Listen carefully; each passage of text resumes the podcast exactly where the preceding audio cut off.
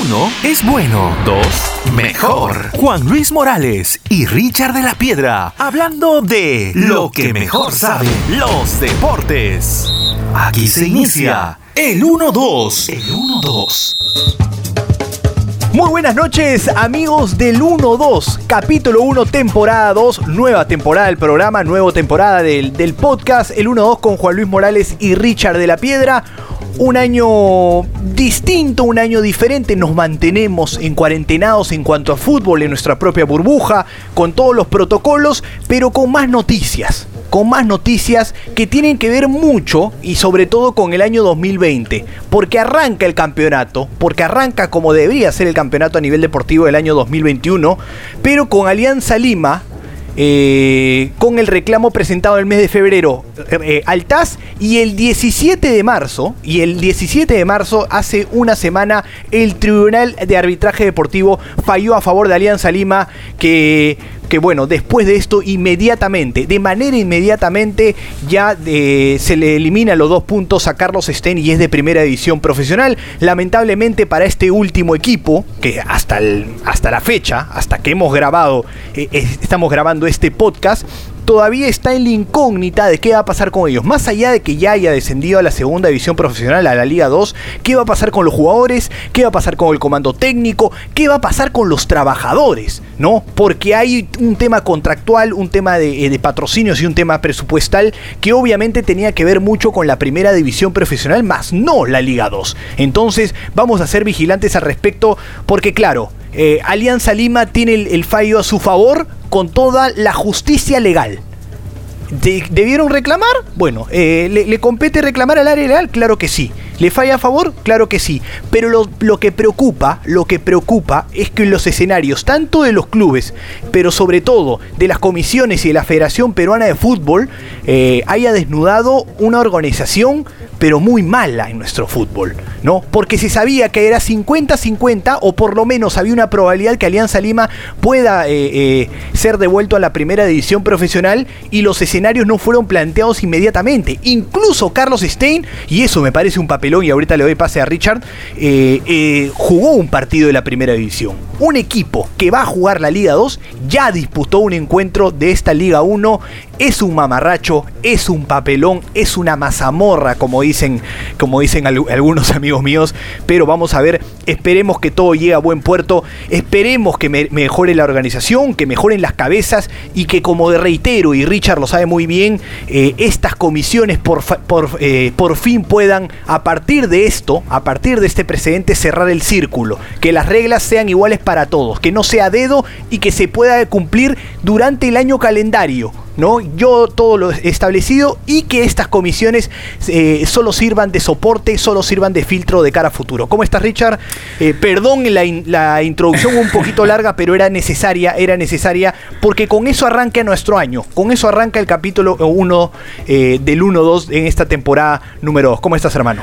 Hola, mi hermano, ¿cómo estás, Juan Luis? Amigos del 1-2, nos reencontramos después de, ¿cuánto? Dos meses, unas semanitas, ¿no? Para hablar de lo que ha sido el inicio del campeonato 2021 y como siempre, como nunca falta en el fútbol peruano, no solo vamos a hablar de un tema futbolístico porque hay lo otro, lo extrafutbolístico.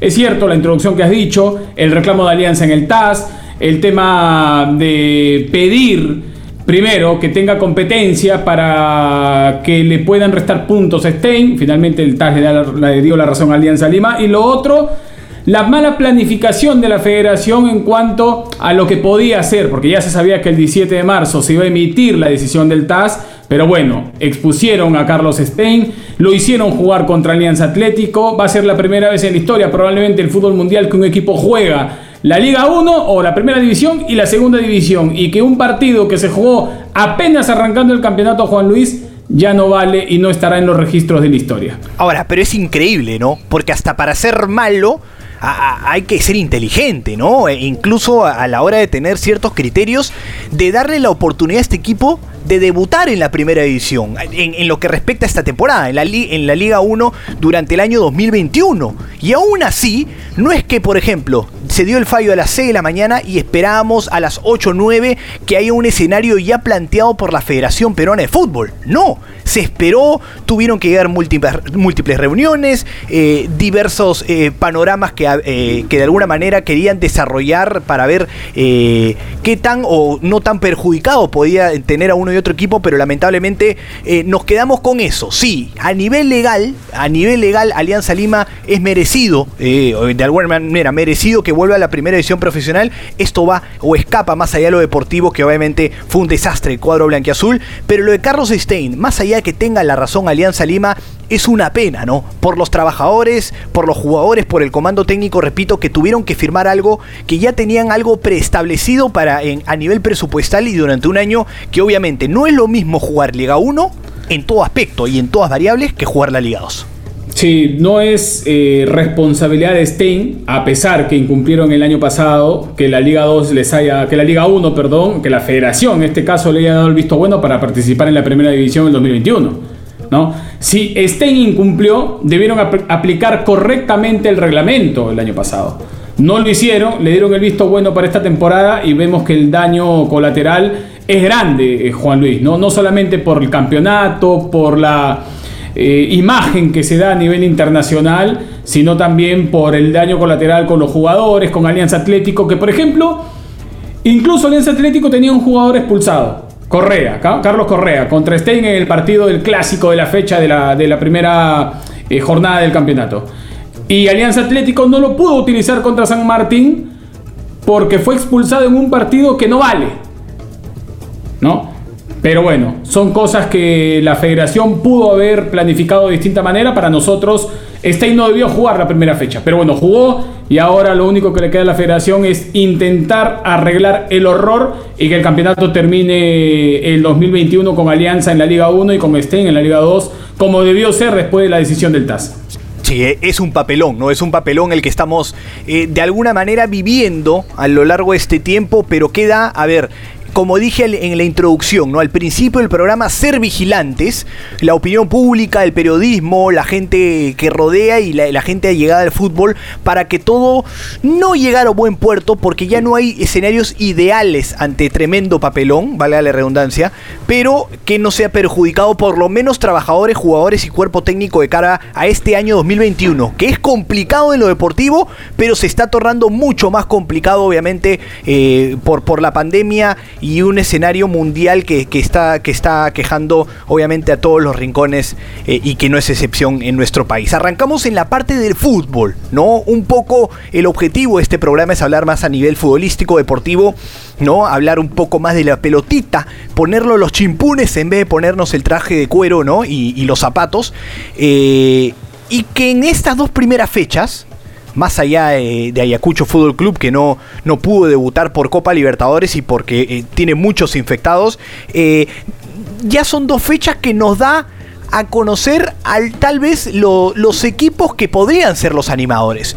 Favoritos que están respondiendo, favoritos que no, pero que lo venía eh, prediciendo, pero que de alguna manera te puede mostrar el panorama a lo largo de esta liga, ¿no? Más allá de que puedan estar divididos entre, la, entre el grupo A y el grupo B entre los favoritos que están quedando bien, entre comillas, o que de alguna manera eh, creo que pueden llegar eh, en lo más alto de la tabla a lo largo del año, es Sporting Cristal empezando con Sporting Cristal, con un debut eh, muy bueno, muy auspicioso ante un muy débil eh, binacional, claro está, pero, pero que de alguna manera mantiene el sistema, mantiene una base importante, sobre todo en la mitad de la cancha con Canchita González, Horacio Calcaterra y, Martín Tábara, y que hace un equipo, obviamente, que en nuestro campeonato saca una diferencia importante respecto a lo demás. Le gana al Boys en la segunda fecha, le gana al Boys en la segunda fecha, sufriendo un poco de más, los rosados le toman la mano a esa mitad de, la de cancha, pero no solamente prevalece el buen accionar, sino la efectividad de este equipo de Roberto Mosquera, Richard.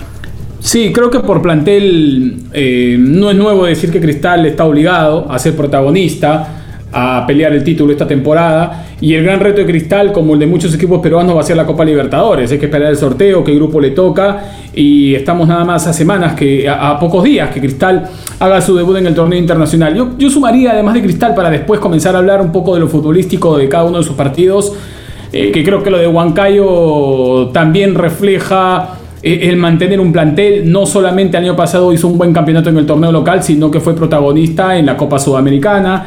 Lo de, lo de Alianza UDH, eh, como tú le dices, ¿no? La Alianza Universidad de Huánuco. que con Rebollar también completa un proceso o continúa un proceso, ¿no? Y, y, después lo de Cienciano también y lo de Manucci, te das cuenta, Juan Luis, que mientras eh, que tratamos de analizar qué equipos han mostrado su mejor rostro, coincidentemente todos vienen de un proceso que continúa el año pasado, ¿no? Exactamente, y es lo que hemos venido predicando a lo largo del tiempo, ¿no? Eh, creo que eh, Richard, eh, tú, yo y, y, algunos colegas obviamente hemos pensado o hemos insistido en eso. Y hemos insistido comparando nuestro campeonato con los torneos internacionales, porque por ejemplo, mencionaste Sport Huancayo. Sport Huancayo tal vez no es el campeón del fútbol peruano, pero en el último tiempo debe ser de los equipos más parejos, pero hablando de, la parte de arriba de la tabla, y que a nivel internacional nos representan bien un Sport Huancayo que Yuya tiene buen tiempo, que Carmona tiene buen tiempo, que Baloyes tiene buen tiempo, que Daniel Morales tiene buen tiempo. Un equipo que mantiene la base, mantiene la estructura y a partir de ahí lo que tiene que mejorar, hablo tácticamente y obviamente a nivel individual para las contrataciones, lo hace muy bien y es muy acertado el equipo de Wilmar Valencia. Y se muestra sobre todo en estas primeras fechas.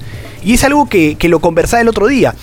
Tal vez para los equipos nuevos, más allá de los buenos jales que pueda tener, por ejemplo lo de Muni, lo que le pasó en la primera fecha, va a haber una ventaja para los que sí han tenido o han respetado esa estructura. Y se ve en Sport Huancayo y se reconfirma en la segunda fecha ante un binacional que sí, que está muy mal, pero un Sport Huancayo que estructuralmente no se despeina que es un equipo que termina siendo eh, eh, muy corto, que saben eh, ir al ritmo de qué jugador, por ejemplo, Marco Yuya, que encuentra, que encuentra muchas alternativas, no solamente defensivas, sino a nivel ofensivo. Entonces es muy interesante el objetivo que pueda tener con este equipo Wilbar Valencia. Y, hoy mostró un buen rostro, por ejemplo, en Jimmy Pérez, ¿no? El, volante de primera línea en Huancayo que terminó ganándole a Binacional. Dicho sea de paso, desencadenó la salida de, de Luis Flores, ¿no? Que cómo les encanta a los directivos de Binacional cambiar entrenador, ¿no? Más avisado que penal de zurdo, ¿ah? No, sí, el año pasado, imagínate cuántos técnicos dejaron fuera, ¿no? Eh, arrancaron con Flavio Torres, Vigevani. A Vigevani eh, justamente lo sacaron al segundo partido. Sí. Sí, bueno, entró Arce también, eh, el propio Flores terminó, en, esos procesos terminó dirigiendo Chávez Riva y, y Javier Uturunco también, entonces Estamos hablando de un equipo que no tiene planificación, que no tiene continuidad y que le interesa poco los procesos largos, ¿no? Y creo que esa, esa es la consecuencia que estamos viendo en Binacional las primeras fechas. Pero al margen del rival, al margen del rival, yo creo que hay un mérito de Huancayo en tres partidos, arrancar sin, sin una, eh, un número importante de amistosos como ocurría el año pasado cuando los equipos arman las pretemporadas Creo que es eh, muy positivo arrancar con tres triunfos. Le ganaron a Muni, es cierto, mostrando una mayor jerarquía en cuanto a la compenetración del equipo. Y en Sudamericana terminando ganándole a UTC. También poca cosa. No, no le ha ganado a rivales. Eh, eh, excepto Binacional, que más de no lo a rivales que el año pasado no fueron protagonistas. Creo que lo de Huancayo fiel reflejo al proceso de, de, Valencia. Dejó ir jugadores importantes, pero se ha reforzado también con jugadores que creo, Juan Luis, que este año le pueden dar muchas satisfacciones a Sport Huancayo. Exactamente, es un equipo que ya en la previa, y esto no es leer con, eh, eh, el periódico de, lunes, ni mucho menos, ¿no? Ya en la previa se hablaba de este, de este buen equipo y que, repito, a nivel internacional, eh, coincidentemente, hoy y, salió campeón Richard Liverpool de Uruguay. Equipo que eliminó Sport Huancayo en Copa Sudamericana y que había eliminado a Argentinos Juniors, que en ese momento era cuarto en el torneo argentino. O sea, no es casualidad. No es casualidad y sobre todo teniendo en cuenta nuestro contexto, nuestra realidad respecto a nuestro fútbol con el fútbol en, la región. Entonces es un mérito del equipo de Wilmar Valencia y esperemos eh, eh, siga yendo eh, en esa senda, siga haciéndolo de la mejor manera y con otros equipos que que también lo vienen haciendo bien, con un Manucci que debuta bien, eh, que gana claramente a Cantolao y que hoy día se le va el partido después, un gol de otro partido de trío libre de, Trujillo para UTC, pero un buen partido muy físico y que la gente no me lo entienda. Sí, muchas, muchas faltas, pero yo, yo, lo, yo recalgo lo físico en cuanto al recorrido, en cuanto a, a, las disputas. A eso me refiero en lo físico, más no, más no en las faltas. Y que este equipo, para insistir un poco, en el equipo de Pablo Peirano, claro, como bien mencionas, mantiene comando técnico, mantiene eh, cierto, eh, cierta, eh, lo más importante tácticamente y algunos nombres que han sumado al equipo, ¿no? Ese equipo con una transición muy rápida, que son muy fuertes físicamente, que vienen haciéndolo bien, pero tal vez falta pulir ciertas cosas y que se está dando cuenta. Por ejemplo, Relly Fernández, el otro día mencionaba, Relly Fernández tal vez no es el mejor jugador de Manucci, pero es lo más parecido a lo que quiere o a lo que ofrece este equipo. Entonces, eso son, por ejemplo, conclusiones, es un ejemplo nomás, que va a ir teniendo eh, eh, Peirano. Por ejemplo, el acierto de Barco el día de hoy. Buen partido de Jesús Barco en la mitad de la cancha y vamos a ver si encuentra el equipo de cara, no solamente en el torneo, sino el partido de vuelta con otro equipo que me gusta mucho, el equipo de Néstor Lorenzo, con un Melgar que también se conoce de memoria y que, como siempre, como ha venido haciéndolo en la última década, va a ser animador del campeonato. Cuando hablamos de continuidad de un proceso, no, necesariamente nos referimos a que se quede el plantel y el técnico, porque, por ejemplo, Manucci ha cambiado muchos jugadores. Muchos jugadores, no solamente con Godoy, con Alfani en la defensa, eh, sino que con la llegada, por ejemplo, de Gepiosian o, o, de Felucho Rodríguez, que han demostrado arriba ser jugadores fundamentales en estas dos primeras jornadas. ¿no? Eh, a, mí, a mí me gusta el estilo de Manucci porque es un estilo con jugadores de buen pie. Si hasta el año pasado eh, José Carlos Fernández, Noroña, Relly Fernández eran jugadores que ofensivamente te podían eh, complicar o le podían complicar a cualquier rival y que tenían en Heredia, ya como las últimas temporadas, a un jugador fundamental desde atrás. Creo que lo han complementado con refuerzos con jugadores que son importantes. Hoy, hoy, la actuación de, Felipe Rodríguez contra UTC fue fundamental. El jugador de la fecha para mí es Felipe Rodríguez. El, equipo Huancayo Y, y, el jugador Felucho, ¿verdad? Sí, sí, claro. ¿no? Felipe Rodríguez hizo un, gran partido, pero es cierto, el partido terminó cambiando mm, en parte con la expulsión, se queda con 10 eh, UTC y termina recuperándose con un gol de otro planeta, con un golazo de Luis Trujillo de tiro libre, como ya tiene acostumbrado en el fútbol peruano, ¿no? Sí, y ahora es inevitable porque estamos hablando... Y este programa, a ver, normalmente los capítulos, Richard, que hacemos es respecto a cada, a cada fecha o cada dos fechas. Este tiene que ver, obviamente, porque de, ese es el material que podemos tener, pero es más que nada una introducción de lo que puede ser el campeonato. Y hay que aprovechar eso, así como mencionamos que tenemos Sporting Cristal, a Manucci, a Sport Huancayo, a Melgar como posibles animadores, hay otros equipos eh, que están, que, o, que ya pueden ir decepcionando de alguna manera. Y comentamos lo, lo de Binacional y sobre todo de un equipo eh, que no me cansé de decirlo. Eh, que es Universitario Deportes. Preocupa mucho la U preocupa mucho cómo manda a jugar o lo que intenta por lo menos hacer el equipo de Ángel Comiso. ¿no? Para mí, eh, la culpa del técnico ya tiene buen tiempo. No es en el 2021, no es en este calendario, sino es el que ya eh, con el calendario que ya lo ya votamos a la basura. Ya es con el anterior calendario, con el de 2020 un equipo eh, partido. Incluso yo pongo un, ejemplo, ¿no? la U se parece que se fueron a descansar después del último partido del torneo del año pasado y se despertaron y ya están jugando el partido de la primera fecha contra Melgar. No ha evolucionado el equipo, no ha mejorado, sigue siendo un equipo partido, eh, tiene un técnico que no repotencia jugadores y que por ende debería haber contratado por lo menos un plantel más experimentado, más amplio, tampoco, porque queda demostrado eh, lamentablemente con lesiones y con eh, temas en cuanto a contagios, que es un equipo no solamente corto en cantidad, sino corto en calidad. Yo sé que le falta sentarse al equipo y yo sé que obviamente es un año distinto, pero justamente son circunstancias que la gerencia deportiva y el comando técnico sabían que podían darse. Y yo no me cansé de dar el ejemplo, por ejemplo, ¿qué pasa si Santillán se lesiona en la primera fecha? Y felizmente mi ejemplo fue en Copa Libertadores, ¿no? Porque imagínate que todo hubiera pasado en la primera fecha eventualmente contra un River, un Santos, un Palmeiras. Imagínate que la excusa de comiso de que, uy, meten mucha pata lo de Cantolao frente en, Copa Libertadores de América, o cosas así, o ver cómo juega este equipo. y a mí me genera mucha preocupación. Y esto no es hinchaje, y esto no tiene que ver con el campeonato, y esto tiene que ver, o, perdón, o tiene que ver mucho más, porque es un equipo eh, de los tantos que han fracasado que podrían hacerlo en la Copa Libertadores que arranca para ellos en el mes de abril. A mí me parece hasta cómico las frases que utilizó Comiso para intentar explicar la derrota de la U contra Cantolao, ¿no? Porque el problema de la U va mucho más allá de Cantolao, va mucho más allá de, los, las dos primeras fechas del 2021, va mucho más allá de la final contra Sporting Cristal. No, no sé si hace, yo no tengo la fecha exacta porque el campeonato arrancó en septiembre eh, el año pasado, pero si me apuras a la memoria me viene esa U que de nueve fechas ganó ocho partidos, que terminó goleando en las últimas a Municipal y a UTC.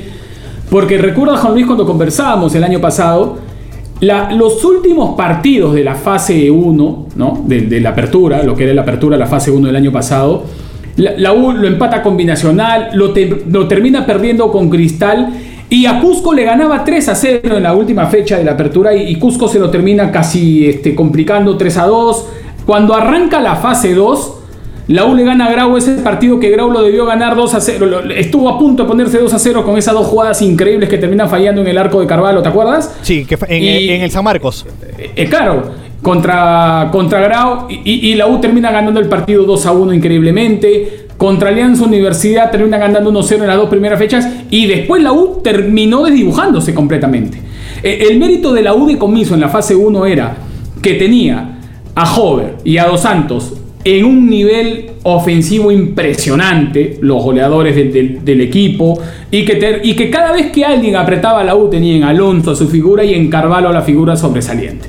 Porque después cuando a la U le, tocaba ceder a jugadores o por lesión, terminaba jugando Corso de lateral derecho, de lateral izquierdo, de zaguero central ante la ausencia de uno u otro. E, entonces eso te daba, te daba, te explicaba que la U tenía un plantel corto. Pero claro, en lo futbolístico eras contundente arriba y eras eficiente abajo. Cuando la U termina, eh, o, en el pasaje, en muchos pasajes de la fase 2, termina Carvalho de volverse un arquero normal, digamos, no salvándote todo el partido, y, se alejan de los goles en ofensiva, vimos a un plantel que entró en problemas. Desde allí viene el problema universitario. Y, y ahí vendría mi pregunta, y te haría la pregunta. A pesar que la U ganaba y que era protagonista de la fase 1, ¿era un equipo que gustaba? No. No. No, era un equipo que, que te generaba igual ciertas dudas, pero tenía muy buenos puntos altos. Entonces, eso maquillaba ciertas, ciertas cosas o ciertas variables eh, para analizar y que tenemos que analizar y no lo hicimos en el momento. Y obviamente se dibuja en la segunda parte del torneo, en este inicio de, eh, de, esta Liga 1 2021. Entonces, preocupa mucho. Y ahí sacas, por ejemplo, el, eh, el, el ejemplo de José Carvalho. ¿Qué pasaría si no estuviera Carvalho? Yo sé que la estadística igual en los últimos 11 partidos tiene una estadística muy pobre universitario, pero ¿qué pasaría si no tuvieran al arquero? Y pasó con Romero, ¿no? Eh, eh, UTC le metió 6, después empezó a perder. Eh, es más, en la previa todos hablaron, y, me pareció increíble que era recontra favorito la U contra Cantolao. Perdón, el año, los últimos tres partidos contra Cantolao no le pudo ganar la U. y en el último, en el último, justamente teniendo bajas y esperando que sea superior, no pudo ante un equipo eh, que, que, peleaba la zona del descenso. Entonces, eh, Cantolao eh, entra bien, entra con confianza, entra con un Celi a hacer un, partido muy, muy bueno y obviamente a cortar, porque en el fútbol yo entendería que Comiso, y hoy día lo, lo conversamos más temprano, yo entendería que Comiso diga qué mala leche estos jugadores. Cortan pero con mala leche. Han ido directamente a lesionar a mis jugadores. Esto más allá de Murrugarra, pero que fue una, una situación totalmente fortuita pero son situaciones, eh, eh, es más, la mayoría, creo el 90%, cortan tácticamente, cortan bien, cortan dentro de lo que se puede hasta analizar dentro de un partido de fútbol y es totalmente válido y lo termina y termina siendo más efectivo y termina ganándolo bien el equipo de Jorge Espejo. El, el problema futbolístico de la U descendió tanto o decayó tanto el año pasado que la U incluso corría riesgo de no meterse directamente a la final. ¿Te acuerdas? De acuerdo. ¿No? Teniendo 10 puntos de ventaja. Teniendo tanta ventaja, porque la ventaja que sacó la U fue enorme en el, apertura, fue amplia en el apertura. Y tanto así que terminan ganándole a Binacional con los goles de Hover, aquel partido sobre el final, que, que la U terminó con ese resultado metiéndose directamente a la final. Entonces, el problema de Comiso es que Comiso no ve más allá de sus narices. Y, quiere ver lo que le conviene o quiere declarar lo que le conviene, porque yo no creo que Comiso, este, una cosa es que él no sea autocrítico, que debería, que no sea autocrítico públicamente, y otra cosa es que él no se dé cuenta cuáles son las deficiencias futbolísticas de su plantel. No, ahora, es cierto, no te puede ganar Cantolao o cualquier equipo con dos tiros de esquina complicados como te los ganó en el primer tiempo. a un equipo de nivel de título, de nivel de universitario, de nivel de Copa Libertadores, no, no te pueden hacer dos goles de tiro de esquina en los primeros minutos, de, eh, en la primera parte del partido. Y, no solamente a nivel futbolístico, a mí me preocupó a nivel hasta eh, de motivación, porque... A ver, el año pasado o hace buen tiempo yo no veía, por ejemplo, siendo uno de los mejores, ojo, de la UA, por ejemplo, a Neliño Quina perdiendo una pelota como la que perdió con Leyes, disputándola su estilo, ¿no? Y en situaciones así, o sea, no termina, no termina partido no solamente en lo, en lo táctico, sino en la cabecita también. Y que influye mucho en el rendimiento. Entonces, claro, yo entiendo que los jugadores eh, con este inicio, viendo a sus compañeros lesionados, viendo a sus compañeros contagiados, obviamente eh, entras a la cancha que, eh, con otro, ¿no? Con otro semblante, ¿no? Y con un semblante que no es, el ideal, más allá de que seas profesional. Pero esto y me parece que va más allá y que tiene que ver mucho con los jugadores de que ya se están frustrando no solo el resultado, sino en la forma que el equipo eh, se está parando dentro de la cancha. Es un equipo que, eh, repito, parece que no trabajó en la pretemporada. Parece que del último partido del 2020 se salteó directamente al primer partido del año 2021. Y eso asusta y eso preocupa, ya no solo en el torneo que el gran objetivo era buscar para los hinchas universitarios la estrella número 27, sino hacer por lo menos una decente Copa Libertadores. Porque si juegas así en el torneo local, no quiero ni imaginar lo que puede pasar en la Copa Libertadores. Sí, bueno, los números dicen que ha ganado un partido de los últimos 11. Un partido de los últimos 11. Bueno, y, y, súmale también las bajas, ¿no? Sin Alonso, sin Novik, sin Urruti, sin Santillán sin Barreto, lesionado Zúcar, hoy eh, publicó Universitario los tiempos que van a estar fuera estos jugadores y la verdad es que no debe ser sencillo estar en los zapatos de comiso en este momento para armar el plantel, ¿no? A, eso le suman los positivos. creo que la U, el panorama que viene para Universitario no es alentador tanto en la fase 1 de esta temporada como en la Copa y con mucha más razón Juan Luis en lo que viene de Copa Libertadores. Preocupa mucho, preocupa mucho. Esperemos que pueda mejorar el equipo eh, de Ángel David Comiso. A ver, ese esperemos, eh, eh, sinceramente, a ver, estamos pecando hasta de optimistas, pero por cómo va el equipo, dudo mucho dudo mucho y se le van a presentar eh, partidos que tiene que ganar o en el papel tendría que ser favorito, porque creo que en un momento va a jugar con la San Martín en dos fechas, por ejemplo, que, no va, que va a seguir sin contar con varios jugadores. Entonces, ya no es una cuestión que en nivel no le pueda ganar un equipo, sino que eh, eh, equipos que en el, papel son inferiores van a terminar pasando por encima a, Universitario. Así que veremos lo que pasa. Y hablando del equipo de otros equipos. Sí, perdón, perdón, rapidito algo de Cantolao. Bien Cantolao, ¿no? Porque si perdiste con Manucci por errores puntuales. Eh, donde descuidaste la marca y prácticamente fuiste pasivo a la hora de la agresividad en recuperar la pelota, contra la U tenías que ser agresivo. Contra la U tenías que ser agresivo para recuperar el balón. Y, bien paradito igual. O sea, lo de Celi, lo de Celi siempre jugando al espacio, siempre eh, jugando a un ritmo óptimo, ¿no? Jugando de acuerdo al momento, lo que necesita el partido. Eh, es más, hay un ejemplo, ¿no? A, la U, no por nivel, a la U le faltó un Celi por características llega un punto del partido que de la línea defensiva se salta en la línea de la volante porque no encuentran soluciones. En un momento se descuelgan los centrales de la U porque no tienen opciones en la mitad de la cancha y tienen que ir directamente a zona ofensiva que obviamente ante una mala gestión de, eh, en la salida terminan por perder la pelota y terminan por no generar nada. Entonces eh, eso sí tuvo Celi y, sí tuvo Cantolao. Un hombre que la pide, un, un hombre que sirva de, bote para los compañeros, siempre una opción eh, o dos o, tres opciones de, compañeros y obviamente lo que viene es bien diciendo respecto saber dónde cortar, saber que en un momento obviamente la U tiene individualidades que, puede, que pueden hacer daño y, y, sin temor a hacerlo lo iban a cortar sin ninguna, a ver, repito, sin ninguna mala leche. Nunca hubo mala leche para jugadores de, de Cantolao, incluso en la elección de Jorge Murrubarra, que bueno, se suma a la lista de lesionados que tiene Ángel Comiso de cara a futuro. Sí, es verdad, es verdad. Yo lo escuchaba en alguna entrevista a Jorge Espejo y, estaba clarito que había, había estudiado bien universitario, ¿no? Te hablaba de la función de lateral izquierdo de Soto, de lo que podían hacer guarderas como Alfajeme, de lo que te puede dar Diego Chávez. Estabas hablando de un entrenador que no solamente se preocupa por las fortalezas de su equipo, sino por las fortalezas y debilidades del rival que va a enfrentar. Ahora, otro equipo que, eh, a ver, no le fue bien el inicio de la Copa Libertadores y que a pesar que le gana Sport Boys, ya había dejado muchas dudas, pongo un paréntesis ahí, tiene un mal partido el día de hoy. Hay gente que dice, pero sigue la misma alineación y todo, y yo no digo lo contrario. Y es la Universidad César Vallejo que hablo, claro está, el equipo de Chemo el Solar, que estructuralmente, que estructuralmente dentro de la cancha es el mismo equipo.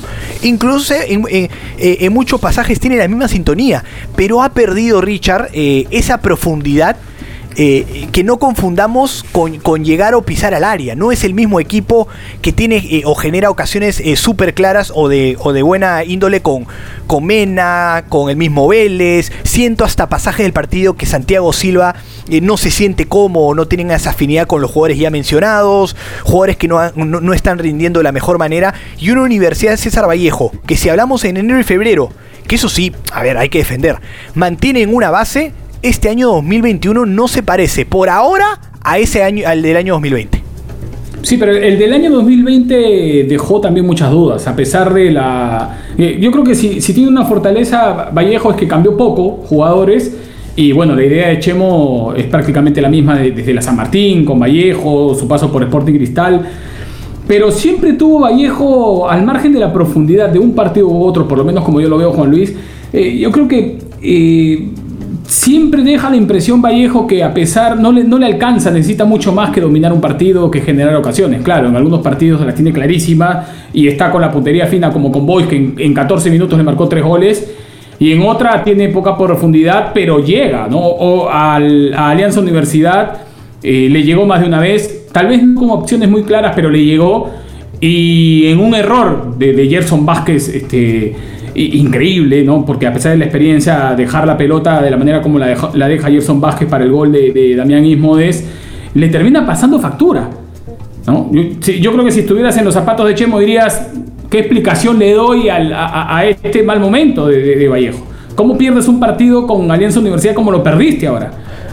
Y por eso confunde, porque, a ver, por eso la, gente confunde mucho, porque creo que, que eh, reitero, es el mismo equipo, ¿no? El planteamiento, eh, eh, dicho sea de paso, el planteamiento es igual, pero en los últimos metros siento que no es el del año pasado eh, con mayor contundencia, a pesar del, primer tiempo contra, contra Sport Boys, que obviamente el cuadro rosado tuvo mil y un errores, mil y un errores, pero siento que tiene para mejorar mucho. Siento y que lo va a hacer. A ver, es una crítica porque sé lo que puede dar hay veces que la crítica tiene que pasar también por los rendimientos o lo que puedes esperar ante un plantel como el que tiene la, Vallejo, ok, no a nivel internacional, pero sí en nuestro torneo.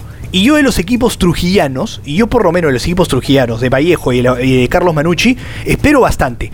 Manucci eh, siento que, se, eh, que poco a poco a diferencia de Vallejo, está encontrando el ritmo, le gana bien a Cantolao, se encuentra contra UTC o empieza a mejorar por, porque empieza a mover las piezas y a encontrar el equipo peirano y, bueno, llega la falta fortuita y que anota Luis Trujillo, ¿no? Pero son de los equipos que espero más, así como los equipos del Cusco, que Cusco Fútbol Club no arranca bien y Cienciano, a pesar que empató en el, en el derby clásico, como quieran llamarlo, ¿no? Ahora eh, todos lo tildan de, de mil y una maneras, eh, siento que Cienciano contra UTC muestra de lo que es capaz. Con Ayarza, eh, con esa volante, con Álvarez eh, de Ancla, con Kevin Sandoval, con Romagnoli, que es un jugador que yo te decía el año pasado, Richard. Eh, lo vimos poco, pero nos había dejado buenas sensaciones. Dicho y hecho, creo que es un jugador que le puede dar mucho. tiene a Giving, tiene un plantel importante y, y Cienciano. y siento que con Cusco por ahí, y, o los equipos cusqueños, pueden dar que hablar en este torneo. Sí, yo creo que el equipo de Grioni tiene cuatro puntos, pero tal no es descabellado pensar que pudo tener seis, ¿no? Creo que Ayarza ha sido fundamental y, creo estuvo en nuestro once ideal el año pasado. No en el mío estuvo Ayarza. Creo que ha sido el mejor refuerzo de Cienciano en los meses. Y ahora vemos un Cienciano que, llega con ocasiones claras, pero no las concreta, claro. La cosa es eh, arrancar la fecha, le terminó marcando muy temprano UTC que jugó un partido horrible el primer tiempo en, el debut de este año. Y con Cusco se encontró con un rival mucho más cuajado, con gente de mucha más experiencia, que conoce mucho más el, fútbol peruano. Y, creo que eso de una u otra forma terminó con los Cienciano.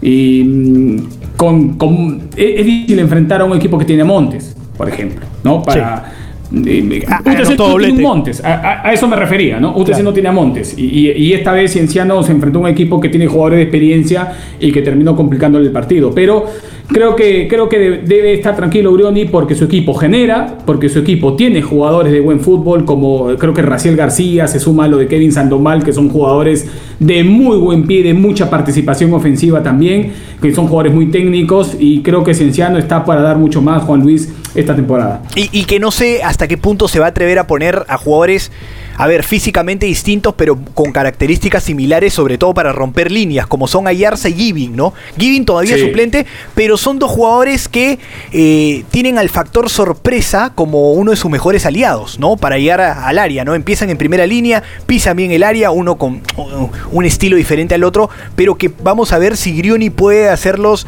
eh, eh, entrar en esa armonía táctica necesaria para que sea un buen equipo. Vamos a ver, yo creo que Cienciano es un equipo que por lo que tiene y por lo que ha encontrado, porque no ha comprado por comprar, sino ha comprado por necesidad y por lo que necesitaba, eh, eh, puede animar en, el campeonato. Alianza Universidad, Alianza UDH que defendió bien hoy día, que en el debut eh, con uno más es verdad, pero gana a Cusco Fútbol Club. Y es inevitable hablar, Richard, de Sport Boys del Callao, ¿no? Un Sport Boys que pierde contra Vallejo, que a mí, a ver, yo leí en las redes sociales algo que hablaban de, del equipo rosado. Eh, que dejaba buenas sensaciones después de eh, cómo se recuperó frente a Vallejo. Perdón, yo ahí interrumpí, dije, a mí me dejó más preocupaciones. Me preocupó a nivel defensivo, me preocupó un equipo que la, no la línea defensiva, sino el bloque defensivo, que incluye la línea 4, incluye la volante, un equipo, eh, eh, lo hicieron mal, ¿no? Eh, un equipo partido por, por momentos, largo, mucho espacio entre las líneas de la defensa y la, y la volante, un Medina con un mal partido, perdieron las espaldas constantemente, hizo una, es, una, es, una, característica muy peruana en el fútbol, siempre digo, un delantero se hace millonario en el país ganando las espaldas o sabiendo jugar a las espaldas, es algo que tiene que mejorar no solo Boys, sino muchos equipos, pero que lo corrige frente a Sporting Cristal. Que corrige eso, que claro, vuelve eh, Torrejón a la banca, vuelve Nungaray, que es un volante de marca, eh, por lo menos no jugó en la eh, o acompañó en la primera línea a los dos Ramírez, y con eso mejoró mucho el Boys. Pero me parece que en los últimos metros todavía se hace extrañar Sebastián Penco. Sí, bueno, el Boys del año pasado tenía en Penco a su principal figura. Yo creo que conforme recupere Boys a, jugadores tipo Torrejón, eh, Penco, el que, que siempre ha hecho buenas acciones en el fútbol peruano.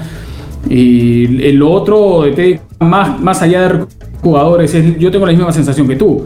Eh, Boys defendió viejo eh, y, y, no perdiendo porque fue superado, que creo que eso más preocupa. Perdiendo con errores infantiles. O sea, los errores de Boys contra Vallejo fueron increíbles. Ganaron la espalda constantemente. El error de comunicación de Ibarwen con, con, con el primer partido. Eh, Teddy Carrama decide cambiar a varios jugadores, esta vez Gambetta, Ampuero, Nungaraya, Alarcón, cambiando prácticamente la estructura defensiva del equipo. Creo que se le dio una, una mejor cara a Boys. Si, si tú me preguntas lo positivo, yo creo que la actitud contra Vallejo prácticamente con el partido liquidado eh, en 20 minutos cuando ya estaba 3 a 0 debajo, se supo reponer al golpe emocional y futbolístico de grado de, tamaño. Y, creo que lo mejor de Boys contra Cristal es que le complicó un partido a un equipo favorito. Y leyó bien el partido, porque le a González, a Tábara, a Calcaterra. Claro que Mosquera tuvo tiene plantel para hacer variantes, eh, cambió la estrategia ya no circular solamente la pelota por la media cancha, sino los extremos con Corozo e ingreso Olivares, por ejemplo, para el segundo tiempo. Esa es la fortaleza que te da Juan Luis tener un plantel amplio. Exactamente, ¿no? Y, bien dices, ¿no? Eh, creo que Cardama corrige adaptándose al partido que tenía contra Sporting Cristal, ¿no?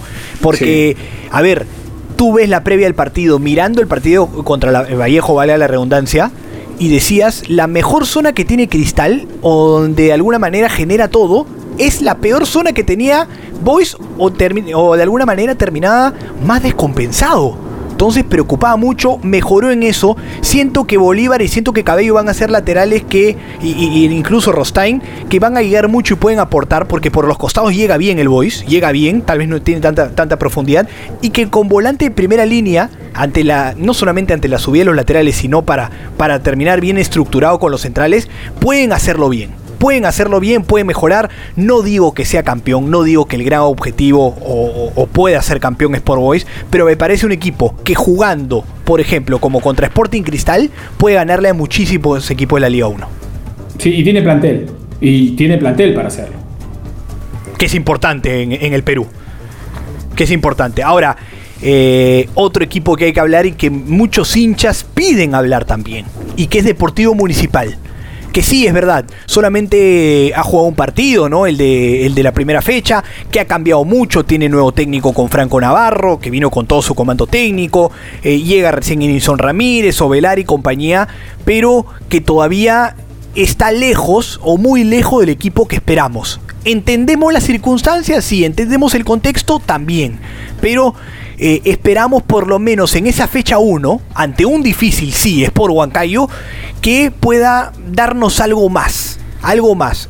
Que es un equipo que podemos sentir que va a mejorar, también pero tiene que mejorar mucho, tiene que trabajar mucho de cara a futuro. Tiene los jugadores, me parece que Erinson Ramírez, eh, teniendo a Franco Navarro, haciéndolo pisar tierra, puede hacer llegar muy lejos en el fútbol peruano. Es un jugador con muchas, muchas condiciones. Ovelar es un delantero distinto y, se nota desde el primer partido en cuanto a movimientos. Eh, lo de Jean-Pierre Archimbó en la primera línea de volantes. Si nos, a ver, Franco se da cuenta bien que la mitad de la cancha hay que corregir en marca en, Municipal. Pero hace lo mismo que en UTC, pone dos centrales fuertes y un volante marcas fuerte, como que ese bloque siempre juega igual Franco Navarro. Pero el que se sintió solo ante eso es Jean-Pierre Archimbó porque ya no tenía un Mancilla y ya no tenía un Dioses al costado, porque tenía a un Sarabia que era la primera línea volante, pero no le puedes pedir un pase para generar, sino solamente un pase seguro. Sarabia es un jugador que se la da a los centrales o abrir un poquito al costado, pero no te genera sorpresa. Y se va alejando del volante mixto y del que más esperamos en este caso, Jean-Pierre Archimbó, para generar algo, y a partir de ahí empieza el desorden. Porque si no tienes Archimbó con quien salir, el que tenía que retroceder era eh, eh, eh, Arakaki, y empieza a partirse todo el equipo. Empieza a haber una ruptura en, cuanto a la alineación que eh, me parece que Franco Navarro trata de corregirlo en el segundo tiempo contra Huancayo, pero no llega a hacerlo. Pero en líneas generales tiene un equipo que debería ser animador a lo largo de este año 2021. Sí, yo creo que tiene buen equipo, que mantuvo por con Melián, con eh, Archimbó los jugadores más importantes de la zona defensiva. Ha complementado a con, con Luis Felipe Cardosa, que es el, jugador más experimentado que tiene, que tiene Muni en la saga central. Lo quiere, ¿no? Y bueno, sí, claro, lo lleva siempre. Donde va, lo lleva, ¿no? Ni a Leo Roja, creo. sí, y a eso eh, le sumas que yo creo que Franco Navarro puede explotar como lo hizo en UTC a Erinson Ramírez, potenciarlo muchísimo y lo, lo de Ovelar la gran experiencia. ¿no? El tema de Muni es que la cohesión futbolística no se ve. Yo creo que no se va a ver por lo menos en los próximos partidos porque es muy pronto para, me parece, para que Franco Navarro pueda eh, hacer llegar al equipo la idea futbolística que él quiere pero lo que tendría que pasar es que mientras que el equipo se cohesiona futbolísticamente en cuanto a la generación de fútbol, los resultados no le sean adversos. Eso es lo que tendría que pasar. Sí, a ver, prematuro es la primera fecha, ¿no? Pero la segunda, ya con dos fechas, eh, como habíamos dicho al inicio, vas sabiendo qué equipos lo están haciendo qué, eh, bien, qué equipos están encontrando el camino, qué equipos están cambiando piezas o están encontrando con el pasar de los minutos. Pero siento que, claro, eh, hay equipos por todo el cambio eh, de no solamente a, nivel de comando técnico, sino de jugadores en, el plantel que tendrían que hacerlo un poco más adelante. No es lo ideal, no es lo ideal y obviamente eso lo van aprovechando esos equipos que sí nos encanta hablar, que mantienen el proyecto, que mantienen la línea de los últimos años, eh, que mueren con la suya, por así decirlo, y eso vamos a ver sobre todo en las primeras fechas. Y es bueno, era bueno hablar, claro, después de esta primera y segunda fecha, eh, de la fase 1 de la Liga 1, Eh, eh, a manera de introducción, ¿no? No solo con los resultados, sino con el análisis para ver más o menos lo que nos puede esperar de cara a futuro, ¿no? Y, en una tercera fecha que eh, ya salió la programación justamente el día de hoy, donde Alianza reaparece el martes el martes 30 en el estadio Alberto Gallardo frente a Cusco Fútbol Club y con una fecha con partidos muy atractivos que lo voy a decir a continuación, ¿no? Cienciano contra Alianza Atlético, Melgar Cantolao, eh, se enfrenta Universitario contra UTC, Manucci San Martín, todo eso es el sábado. El lunes Sport Boys contra Binacional, Alianza Universidad contra Sporting Cristal. El martes el ya mencionado Alianza Lima, el debut ya con Jefferson Farfán, por lo menos dentro del plantel. No sé si jugando todavía contra Cusco Fútbol Club. Y el martes 31 cierra la fecha Ayacucho Fútbol Club. Esperemos con los jugadores eh, recuperados. Y no lo hablo eh, por un tema futbolístico, sino de salud, frente a un durísimo, durísimo Sport Huancayo. Y que el equipo es Walter Fiori y tiene que hacer bastante, ¿no? Porque no están entrenando, eh, no han empezado con el pie derecho y lo vimos más allá que sea muy superior el gremio y lo vimos en la Copa Libertadores y va a tener un muy, pero muy difícil partido, Richard. Sí, sí hay una diferencia con el año pasado, es que la pretemporada, el año pasado la pretemporada los clubes sí la cumplieron al 100%. Esta vez la pretemporada se ha realizado en pandemia. El año pasado no se hizo en pandemia, la pandemia arrancó en marzo, todo lo que afectó la pandemia ocurrió después ya del inicio del campeonato. Eh, y, por qué te digo esto? Porque no hay una pretemporada completa si es que no tienes partidos de preparación de primer nivel, no solamente partidos de entrenamiento. Eh, te hablo de los amistosos tradicionales que puedes pactar con equipos que buscan eh, presentar a sus planteles con lo mejor que tienen. Eso no ha ocurrido. A eso le sumas que a diferencia del año pasado, se ha invertido el fixture del campeonato o el sistema del campeonato. Hoy la fase 1 es mucho más corta, es apenas de 8 partidos, bueno, 9 con el clásico de la fecha, y que si tropiezas las tres primeras fechas prácticamente tienes medio año perdido en cuanto al logro de ganar la primera fase del campeonato. Te vas a tener que preocupar por sumar, por el acumulado y por cohesionar el plantel para que en la fase 2, apenas arranque la fase 2, tengas un equipo con la menor cantidad de errores posibles. Muy clarito, muy clarito. Y por eso desde ya muchos equipos se tienen que ir poniendo las pilas. Y obviamente ya la próxima semana, ya con la fecha 3, ya obviamente desmenuzando más cómo van a seguir jugando y lo que están eh, protagonizando y mostrando los equipos a lo largo del torneo. Y sobre todo, Richard, insistir, ¿no? Vigilante respecto al futuro.